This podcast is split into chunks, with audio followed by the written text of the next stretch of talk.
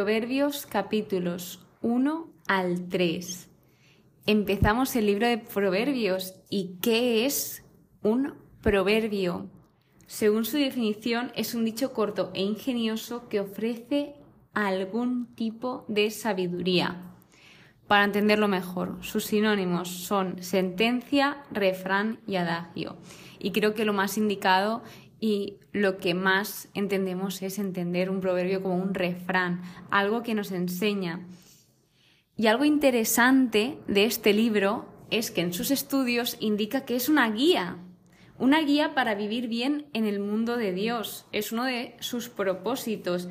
El propósito de este libro, que además lo indica en su primer capítulo, nada más empezar, indica ya para qué está hecho este libro. Y este libro está hecho para ayudarte a desarrollar una serie de habilidades prácticas para vivir bien en el mundo de Dios. Y esto está enlazado con el temor del Señor, pero ahora entramos ahí. Primero, ¿quién ha escrito este libro? Como bien dice en su primer versículo, el autor principal es Salomón. Salomón es el hijo del rey David. El rey David es una figura muy, pero que muy importante en la Biblia. Y tuvo un hijo que se llamaba Salomón. Salomón, cuando tuvo la oportunidad de pedirle algo a Dios, no le pidió riquezas, no le pidió fama, no le pidió éxito. Lo que Salomón le pidió fue sabiduría que esto lo indicaba en el primer libro de Reyes, en el capítulo 4, ya visto y ya subido los episodios. Pero Salomón era el hombre más sabio del mundo antiguo y además que es el padre de la tradición de la sabiduría de Israel. Esto por un lado. También hay otros autores como son Agur, Lemuel y otros hombres sabios que son anónimos, no indican nombre. Pero Dicho esto, se puede observar cómo este libro se centra mucho en adquirir sabiduría, en tratar qué es la sabiduría, cómo adquirirla, el enseñar, se centra mucho en enseñar a los hijos, a las futuras generaciones, a las personas en sí.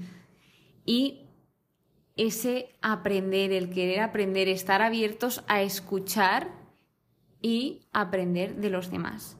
Así que bien, algo a destacar, como decía, de la sabiduría es que para obtener esa sabiduría, ese conocimiento, no simplemente basta con adquirir la teoría, sino también entra la práctica, ya que esta palabra en hebreo no significa simplemente el conocimiento, sino significa también habilidad, conocimiento aplicado, porque no nos sirve de nada aprendernos la teoría si luego no sabemos ponerlo en práctica. Así que bien, como decía, el propósito de este libro era ayudar a desarrollar habilidades para vivir bien. Y esto enlazado con el temor del Señor. Me ha encantado esta definición porque a lo largo de toda la Biblia he intentado explicar lo mejor que he sabido qué es el temor del Señor y he intentado dejar claro que el temor del Señor no es tener miedo a Dios, sino todo lo contrario, el temor del Señor se utiliza con un sano sentido de reverencia y asombro por Dios y por mi lugar, por tu lugar en el universo. Luego también este significado, este temor de Dios, también se refiere a esa mentalidad moral que reconoce que no soy Dios y que por mí mismo no puedo definir qué es el bien o qué es lo que está bien y qué es lo que está mal. Que nos pasa muchas veces de, ay, es que esto eh, no está bien o esto podría ser de otra forma, no, tú puedes hacer eso, tal. Nos puede pasar el que nos creamos dioses en algunas ocasiones y esto no está bien. Dios define lo que está bien y lo que está mal. Y por último, el temor del Señor también se refiere a esa humillación delante de Dios, ese reconocer que soy humano, que tengo fallos y que Dios es perfecto y que gracias a Él, Él me puede ayudar para corregir todos estos fallos que yo voy teniendo y a seguir adelante poco a poco. Por lo tanto, dicho esto, pasamos a el primer capítulo, que lo he estado comentando por encima, que empieza con su título, define el libro, dice quién lo ha escrito, o sea, en su mayor parte Salomón, y empieza con los propósitos. Y me encanta que la mayoría son verbos que son ¿para qué está escrito este libro? Para aprender, para comprender, para adquirir, en este caso, instrucción adecuada, para enseñar y para descifrar. Descifrar, en este caso, resolver los problemas difíciles o las cosas que se nos van dando a lo largo de nuestra vida. Destaca mucho las palabras justicia, equidad y rectitud. Y de nuevo vuelve a contrastar que conocimiento y sabiduría es diferente. El conocimiento es una recopilación de un hecho y la sabiduría es el uso correcto de lo que sabemos para la vida diaria. Usar bien esa teoría, aplicar bien la teoría. Entonces, otra cosa interesante que dice, el sabio escucha y aumenta su saber y el inteligente adquiere destreza. Es decir, que tú escuchas y aumenta tu saber. Escuchando, tú aprendes y tú vas creciendo como persona y también en ese saber, va creciendo tu inteligencia. Si no escuchamos, nunca vamos a aprender, nunca vamos a poder crecer si estamos cerrados a aprender de los demás. Y de nuevo se nos remarca que el temor de Yahvé, ese respeto y esa honra a Dios, es el principio del conocimiento. Y esto, el temor de Yahvé, de nuevo indica en la Biblia que esto está unido con el amor, en esa relación personal que tienes con Dios. De modo que aquí empieza a plantearse una serie de recomendaciones de la sabiduría, donde empiezan los discursos de un padre a un hijo, como imaginaos vuestro padre dándoos consejo a vosotros. Y empieza hablando de las malas compañías, siempre como indicándole al hijo que escuche, que esté atento a lo que le va a decir y también destacando la importancia tanto de las enseñanzas de él mismo, del padre, como también de la madre. El padre le está diciendo, no olvides la enseñanza de tu madre, remarcando la importancia de ambos papeles, que los dos papeles son igual de importantes. Así que bien, dicho esto, aquí habla sobre las compañías, sobre cuidarse de con quién se junta, porque en este caso habla de los pecadores. Obviamente todos somos pecadores, pero hay personas que sí que eligen ir por el camino del mal. Entonces esas personas te llevarán por el camino del mal si han elegido este. Entonces nos dice que aquí eres tú quien elige con quién ir. Tú tienes esa libertad para elegir si quieres ir con unos o con otros. Tú tienes esa libertad para elegir el camino del bien o el camino del mal. Entonces, si tú te juntas con personas que van por el camino del mal, la compañía es una fuerza y una influencia muy poderosa. Al final, si tú estás continuamente juntándote con alguien que va por el mal camino, vas a acabar ahí, quieras o no, por mucha resistencia que le pongas, de una forma u otra acabarás ahí. Entonces, aquí muestra esa relevancia y le dice, no sigas su camino, aleja tus pasos de su senda. Es que le dice, es que ni entres, porque es muy peligroso entrar, ya que es muy costoso también salir. Una vez que has entrado por el camino del mal, te puede ser muy difícil salir. Entonces, lo que le hace es advertirle para que él evite entrar por ese camino y acabe mal le habla sobre la avaricia, sobre que la avaricia lo que hace es quitar la vida. Dice, le quita la vida a su propio dueño. De repente, en este capítulo, entra la sabiduría. Es como que está personificada.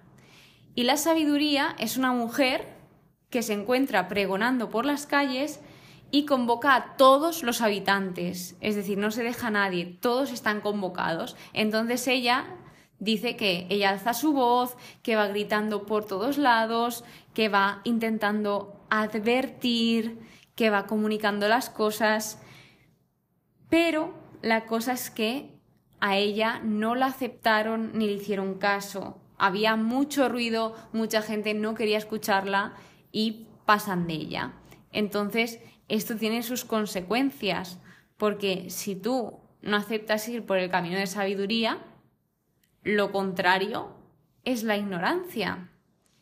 Entonces, claro, ella va con toda su buena fe, por así decirlo, para ayudar a los demás, tendiendo la mano, lo dice, os llamé y no hicisteis caso, os tendí mi mano y nadie atendió, despreciasteis mis consejos. Entonces, claro, ella no va a cohibir la libertad de los demás, ella también se apartó de todas estas cosas. Entonces dice que la propia rebeldía matará a los simples, pero el que me escucha, refiriéndose a ella, a la sabiduría, vivirá seguro, tranquilo y sin miedo a la desgracia. De modo que vemos lo importante es que la sabiduría se presenta a todos, se presenta en cada lugar y que es presentada como una mujer que está ofreciendo su guía y su ayuda al mundo, pero que tenemos libertad de decidir si queremos aceptar o no. El capítulo 2 nos sigue con los beneficios de la sabiduría. Me encanta esto porque te va diciendo todas las razones, todos los propósitos, todos los objetivos que conlleva la sabiduría y el por qué te está diciendo estos consejos. Vuelve a referirse a su hijo, vuelve a decirle que si él acepta sus palabras, porque en todo momento el padre está invitando a su hijo a escucharlo, a aprender de él, a adquirir ese conocimiento y aceptar es muy paralelo a atesorar, a guardar las palabras en el corazón. Pero todo esto no es fácil, porque tú puedes escuchar, pero llevarlo a la práctica requiere un tiempo, a pesar de que el escucharlo ya es un gran paso, porque poco a poco lo puedes ir poniendo en práctica y ya sabes para cuándo pase cada una de las situaciones. Entonces esto requiere un gran esfuerzo. Así que bien, dice, exhorta al hijo a buscar la sabiduría, la prudencia, la inteligencia, para entonces que él comprenda el temor de Yahvé, porque muchos de nosotros nos cuesta comprender qué es el temor de Yahvé o cómo llevarlo a cabo. Y dice, encontrarás el conocimiento de Dios. El significado que indicaba del conocimiento de Dios es la intimidad personal con Dios a través de la obediencia a su palabra porque también se destaca la importancia de obedecer. Luego, versículo 6, porque es Yahvé quien da la sabiduría y de su boca brotan el saber y la prudencia. Es decir, quien de donde sale la sabiduría es de Dios, se encuentra en él. Entonces él tiene el poder de darla y de quitarla. Además que también destaca la importancia de la palabra de Dios, porque su palabra revela el conocimiento y la inteligencia. No lo he dicho, pero en el libro de Job, que es el libro anterior que hemos estado estudiando, también destaca en varias ocasiones tanto la sabiduría como la inteligencia y hace unas preguntas muy reflexivas sobre esto. Entonces, se nos dice que Yahvé nos concede esto también, que nos vigila vigila nuestros pasos y que nos guarda, que nos protege. Vuelve a destacar esa justicia, el derecho, la rectitud, los caminos del bien, porque Dios es justo. Y luego nos vuelve a decir otra vez para qué esta sabiduría, para qué el saber, para qué es la reflexión y para qué es la prudencia. La idea general aquí es para apartarte del mal camino. Y de nuevo, acabando este capítulo, nos dice las razones para seguir por el camino de los buenos, de los justos. Porque, por ejemplo, porque los rectos habitarán la tierra y los íntegros permanecerán en ella, pero los malvados serán desgajados en la tierra y los traidores serán arrancados de ella. Es decir, que al final será justicia con las personas justas y con las personas malvadas. O injustas.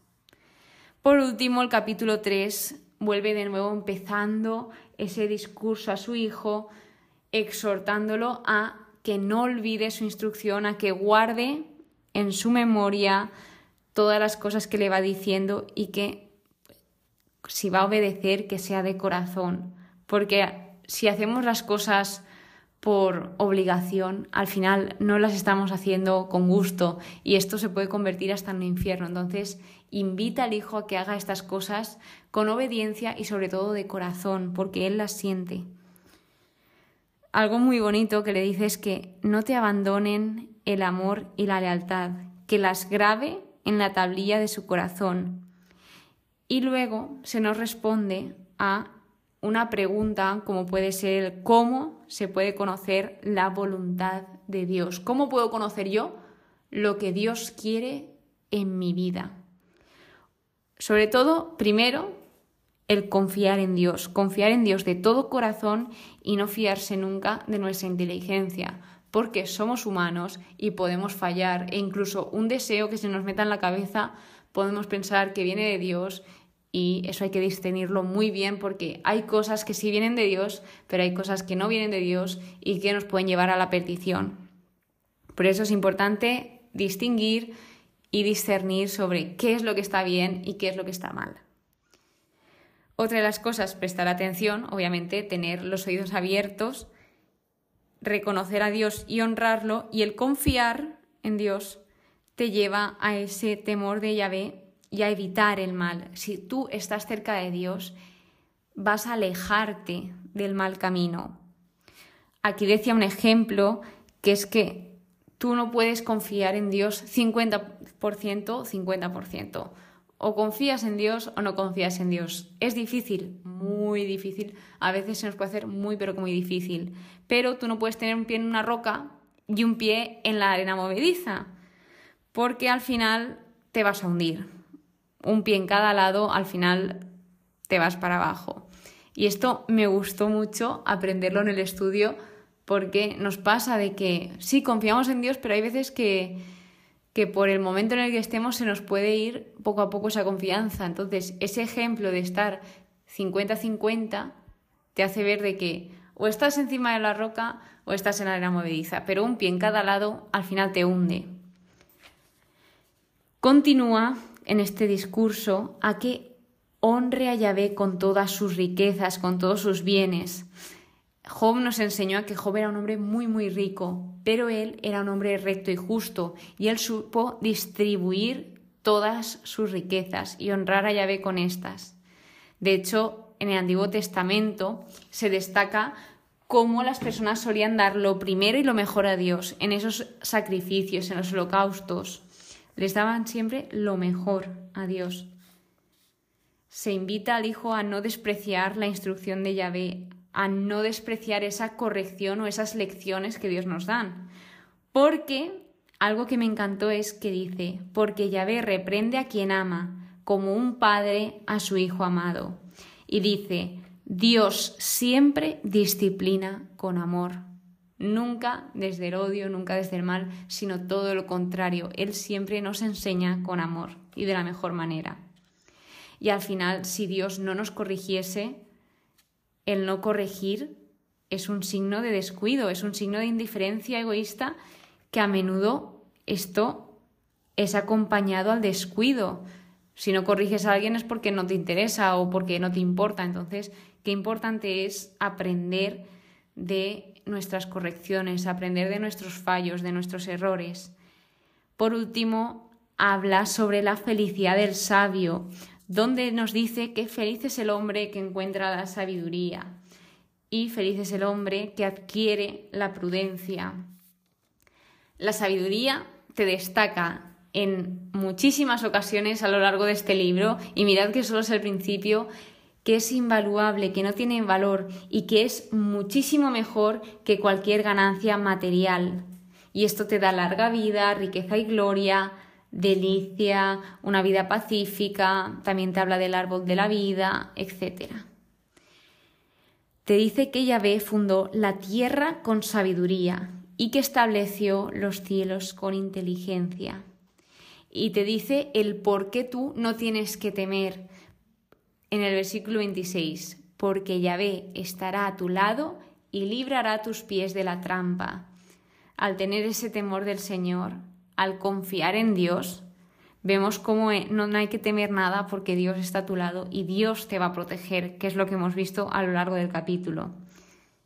Y por último, destacar que nos dice en el versículo 27, no niegues un favor a quien lo necesita. No dejes para mañana lo que puedas hacer hoy. Si ves que puedes ayudar a alguien hoy, ayúdalo hoy. No lo alargues porque nunca sabes qué puede pasar mañana. Así que lo bueno que debemos hacer se debe hacer de inmediato. Eso ha sido estos tres primeros capítulos donde se destaca muy intensamente el cómo vivir bien, el cómo llevar una vida por el buen camino, por el camino recto, por el camino de los justos y donde se va aprendiendo poco a poco a vivir confiando en el Señor y a tener una vida feliz, una vida plena, dichosa. Pero bueno, esto es solo el principio, vamos a ir aprendiendo poco a poco, así que muchas gracias por escucharme, muchas gracias por estar aquí y nos vemos en el siguiente episodio. Que tengas muy buen día y que Dios te bendiga.